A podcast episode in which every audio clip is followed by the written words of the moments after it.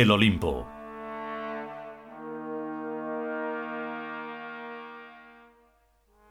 Primer capítulo.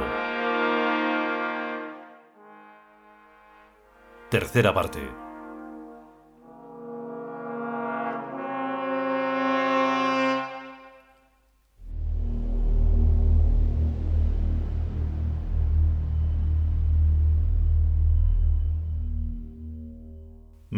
Los pobrecitos niños negros se están muriendo de hambre. Mamá, los pobrecitos drogadictos se están muriendo por tomar drogas. Mamá, los pobrecitos idosos se están muriendo del SIDA más y más. Por eso, para los dioses, la humanidad se llama hombre, y es un harapiento petulante y engreído que deambula por las calles del Olimpo. Hombre es el tonto del pueblo. ¿Alguien ha visto a hombre esta tarde? pregunta Amon a sus amigos. ¿Y quién no? responden todos los dioses al unísono. Hombre, está en todas partes y cada dios en su casa, responde Gnum tergiversando un famoso refrán. Gnum es el dios alfarero, que hizo a hombre en su torno, modelando arcilla ribonucleica. Apenas terminado, hombre dio un traspié y se cayó del torno, y a causa de ese accidente se quedó tonto y loco. Bien satisfecho te puedes sentir de tu obra, oh Knum, ironizó Amon. De nuestra obra. A ver si va a resultar ahora que hombre es solo culpa mía, y que vosotros no tenéis nada que ver en este asunto. Hasta ahí podríamos llegar. Yo puse las manos, pero todos juntos pusimos la idea, el proyecto y todo cuanto se relaciona con la vida de hombre. Y es muy cierto. Ahora hombre es el tontiloco del Olimpo, pero en su momento fue un invento que entusiasmó de verdad a todos los dioses. Aunque esté estropeado, dejádmelo para mí solo y para mi Santísima Madre, había solicitado Jesucristo en la reunión que se celebró en el Gran Teatro del Mundo, Plaza Mayor 6 del Olimpo, el día de la caída. ¿Qué te crees tú eso? Hombre, es propiedad pública del municipio. No se sabe quién lo dijo, pero todos los dioses asintieron. Y hombre pasó a ser propiedad de todos los dioses indistintamente. A pesar de sus feroces aislacionismos, los dioses falsos, los verdaderos y los de todas las clases intermedias no pueden evitar ser ciudadanos de una urbe en la que todos tienen su residencia oficial. Porque fuera del Olimpo no hay más que la nada, el vacío, el cero. Por eso, si las células de hombre creen estar habitando en Europa, Asia, África, América y Oceanía, es porque no saben que el verdadero nombre de la Tierra y de todo el espacio-tiempo no es otro sino Olimpo. Olimpo es la ciudad de los dioses. No hay más. Todo lo que parece existir está en sus calles, en sus plazas, en sus jardines, en sus palacios, en sus moradas y hasta en sus basureros. Por ejemplo, hombre está casi todo el tiempo en los basurales de la ciudad de los dioses, buscando allí comida y chatarra para sus juegos. Algunos llaman a hombre el monstruo de Frankenstein porque resultó de un amontonamiento artificial de órganos de diversas procedencias. Para hacerle el cuerpo se emplearon tejidos de varias clases de monos. El cerebro fue compuesto con retazos del de los peces, del de los reptiles, del de los mamíferos e incluso del de los pájaros.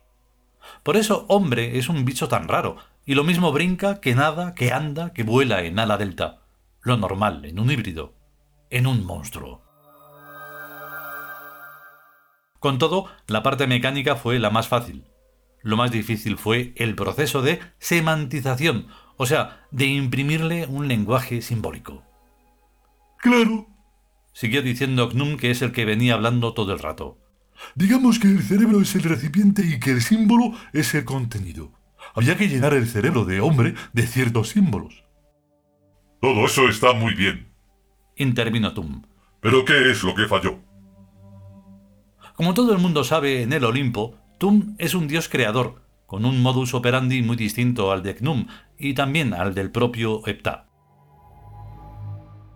Poco a poco. Hay muchos dioses verdaderos y ya tendremos ocasión de ir conociéndolos cuando proceda. Si no, nos haríamos un grandísimo lío. Falló la mente. Replicó Knum con presteza. Con el dedo señalamos a la luna. Es un decir, y hombre no fue capaz de mirar más allá del dedo. Muy expresivo, desde luego. Masculló Tum. Pero ¿por qué es esto así? Simplemente porque hombre no se atreve a ser un dios entre nosotros. Se produjo un silencio tan pesado como el plomo gaseoso. Ofrecer a hombre el estatus de divinidad es como ofrecerle la casa a un visitante. Generalmente el visitante nunca cree que están hablando en serio, y sin embargo es perfectamente posible que el ofrecimiento no sea metafórico. No solo es posible que no sea metafórico, confirmó Tum, sino que lo esencial del asunto es que hombre aceptara el estatus de divinidad. Naturalmente que eso es lo esencial del asunto. Habría respondido Knum y cualquiera que hubiera tomado la palabra. Todos nosotros hemos salido del mismo sitio. A cada dios lo crean todos los demás dioses. La concurrencia en pleno asintió mudamente con las cabezas a este comentario o revelación que acababa de hacer alguno de ellos, cuyo nombre no se indica en el texto, careciendo tal detalle de importancia. Tampoco vamos a estar explicándolo todo con pelos y señales, ya que la realidad es siempre difusa y jamás se sabe dónde empieza o acaba. Nuestro querido Kant, aquí presente, tiene la palabra. Que conteste. ¿Yo? Pobre de mí. A mí no me rezan. A mí no me ponen velas. ¡Ay! ¡Oh! ¿Pero qué dice esta criatura? Como si las velas fueran importantes. ¿Quién ha hablado? Que no se ve nada. Amón pidió más iluminación. Conviene aclarar que los dioses son entidades mentales, que no es con los ojos precisamente con lo que ven, sino con sus mentes lógicas. ¿Una mente lógica? Continuó explicando Kant a su desconocido, o más bien invisible interpelante. Es divina por sí misma, pues trasciende y traspasa la inmediatez apariencia para alcanzar la realidad de fondo. Kant pertenece a un tipo de personas llamado el de los históricos, que sin ser propiamente dioses son tenidos religiosamente en cuenta. La realidad de fondo, como todo el mundo sabe, es el numen, o lugar psíquico en que habita la conciencia cuando no está remontando el río fenomenológico del tiempo, que tiene su fuente en el extremo futuro. Eso no lo he dicho yo, se excusa Kant mientras intenta otear al que acaba de hablar desde la elegante y plácida penumbra del salón Itaúi. He sido yo. Confiesa K, el hijo de Amón de nombre aún no revelado. El tiempo, como parámetro, no es mi fuerte. Confiesa Kant a su vez. Pero eso no te exonera de la obligación de incluirlo en tu sistema. No, al parecer no lo exoneraba porque Kant bajó la cabeza a mohino. No nos desviemos de la cuestión, intervino Amón. Aquí lo que nos interesa es saber por qué hombre no accede al plano de la divinidad. Y a eso íbamos, padre. Kant, aquí presente, ha llegado lo más lejos a que se puede llegar, desde los niveles en que suele moverse hombre sin comprometerse a reconocerse un Dios más entre nosotros. Y si Kant, que es uno de los más conscientes órganos celulares del monstruo de Frankenstein, no se atreve a reconocerse Dios, ¿cómo van a hacerlo otros? Oye, Kant, hijo amadísimo, ¿por qué no te reconoces Dios? ¿Es acaso que no te gusta esto de emparentar con nosotros y crear un universo? Solo el llamado Dios puede hacerlo. Ergo, si me convierto en Dios, adquiero unas obligaciones muy superiores a mis humanas posibilidades. Mira Kant este cómo nos ha salido de modesto. Dice Tum. Y de astuto. Tira la piedra y esconde la mano. Viene a decirnos que la cosa llamada divinidad es una actitud ante la vida y una manera de entender la realidad.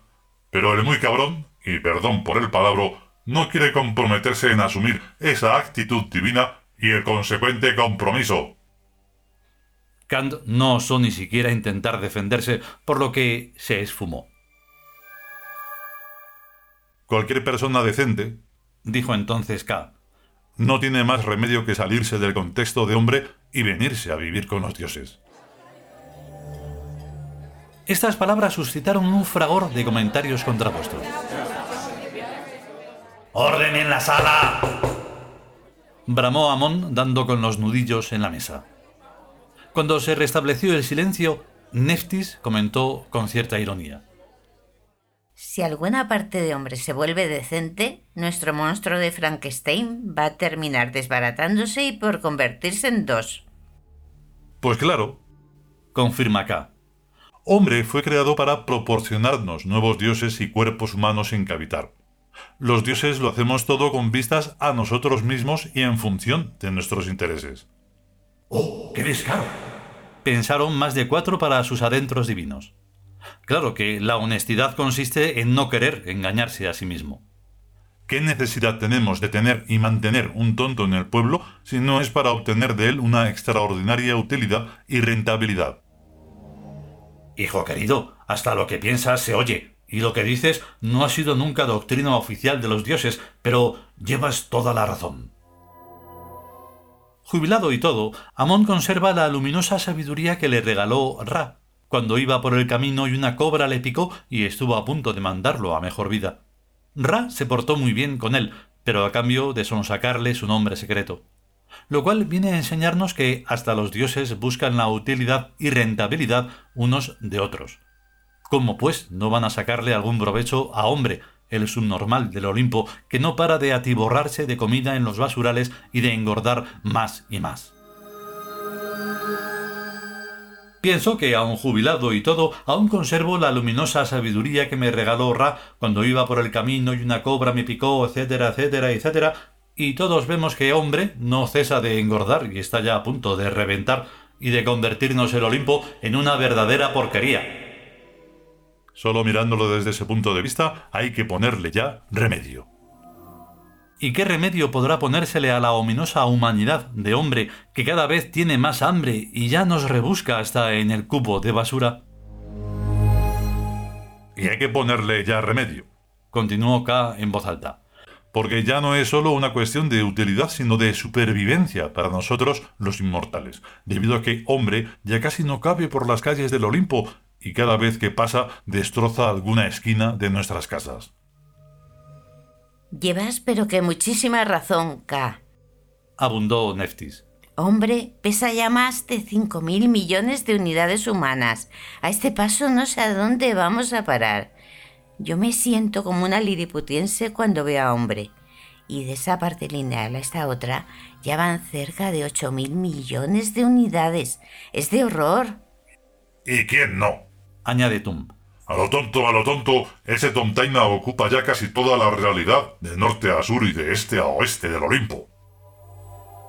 Y lo peor es que a todos los tontos les da por lo mismo, por comer.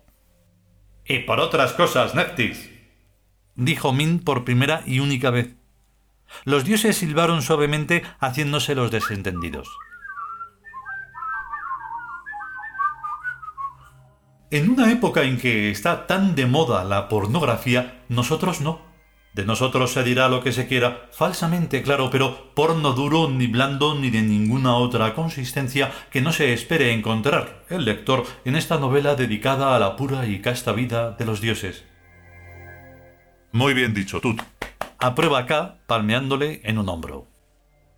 Quien más y quien menos todos estamos ya de vuelta de la soez adolescencia, y no es cosa de sacralizar con un silencio cómplice un infantilismo que no solo no es rentable, como está pensando Yahweh, sino que es la fuente mala dada de todos los conflictos que hay entre las células de hombre. Eso es verdad. Si castráramos a las células machos de hombre y a las células hembras, no solo no tendrían hijos, sino que tampoco existirían celos y porfías y luchas de todas clases y por cualquier vano pretexto. ¿Quién ha pensado eso? Bueno, en realidad todos estamos pensándolo. K resumió su pensamiento indiferenciado con estas sabias palabras.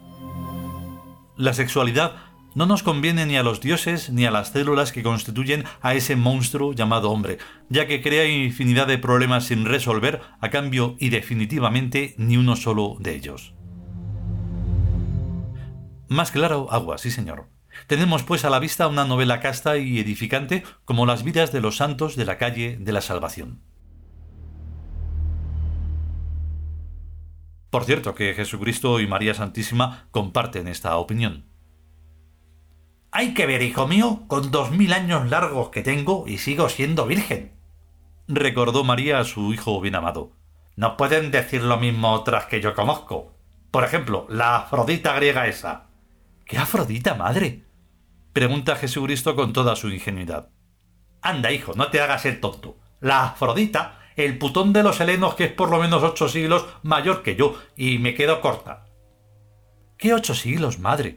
Afrodita es viejísima. En el Paleolítico la llamaban la Venus aurignaciense, según he leído en libros muy modernos. Tú y tus libros, hijo mío, siempre con tus libros y sus guarradas. Hay que cultivarse, madre, el negocio así lo exige. En nuestra fábrica del Vaticano tenemos una de las mayores y mejores bibliotecas del Olimpo. ¿Para qué? Para aprender cosas y saber más que nadie, y así llevar el negocio sabiendo con qué bueyes estamos arando nuestro campo. Pues con tanto aprender es como salió la teología de la liberación. No me hables de eso, madre, no me hables de eso. Qué sofoco. Y qué manera de confundir las cosas. Vamos, hombre, una cosa es predicar y otra totalmente diferente es regalar el trigo. Pero ¿cuándo me vio a mí nadie regalar ni un dracma? A ver, a ver, revisa los evangelios. ¿Nosotros regalar? ¡Qué gracioso! Como que están los tiempos para ir tirando el dinero a manos llenas. Según pasa uno por el camino, ande que trabajen, so vagos, so mendigos, so sinvergüenzas. Hay que comprender que la Santísima Virgen es una ama de casa y nada menos que judía. Unos centimitos puede darle a un pobre que pase por la calle y llame insistentemente a la puerta, pero más no, que se gastan. También hay que comprender que Jesucristo, cuando estaba vivo, iba de banquete en banquete y de casa de rico a casa de rico, y en tales circunstancias es un detalle presumir de espléndidos y aconsejar a los otros que den todo lo más que puedan a los pobres como uno y como los acompañantes de uno, que son muchas bocas que uno tiene que alimentar. Los séquitos son caros, pues no lo sabe bien Jesucristo ni nada. Anda, Judas Iscariote, dales a los pobres lo que te dé este Señor. Y Judas Iscariote entendía perfectamente lo que Jesucristo le decía en clave con tales palabras, que no diera ni un duro ni a su padre.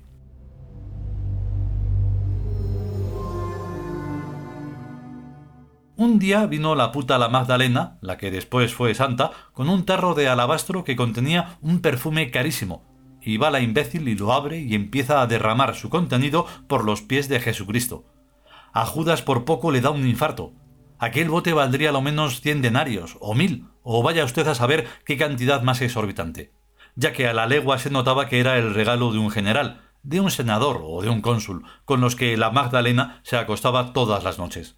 Así que el pobre Judas intentó lo de la clave de las limosnas.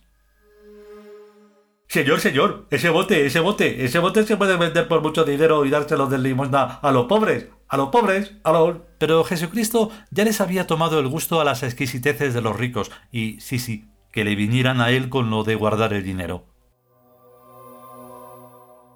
Oh, Judas, hijo mío, ya habrá tiempo para dar a los pobres luego se refería a que ya venderían los siguientes botes de perfumes que trajera la Magdalena, o bien que ya ahorrarían de la manera ordinaria. Y no fue eso todo. Jesucristo hizo además un comentario de lo rico que estaba en embadurnarse de perfume evanescente los pies y la cabeza. Se mascaba la tensión que había en el ambiente. Algo tuvo que notar la Magdalena que se echó a llorar, seguramente porque Judas la estaba llamando puta por lo bajini junto al oído, mientras hacía de masajista.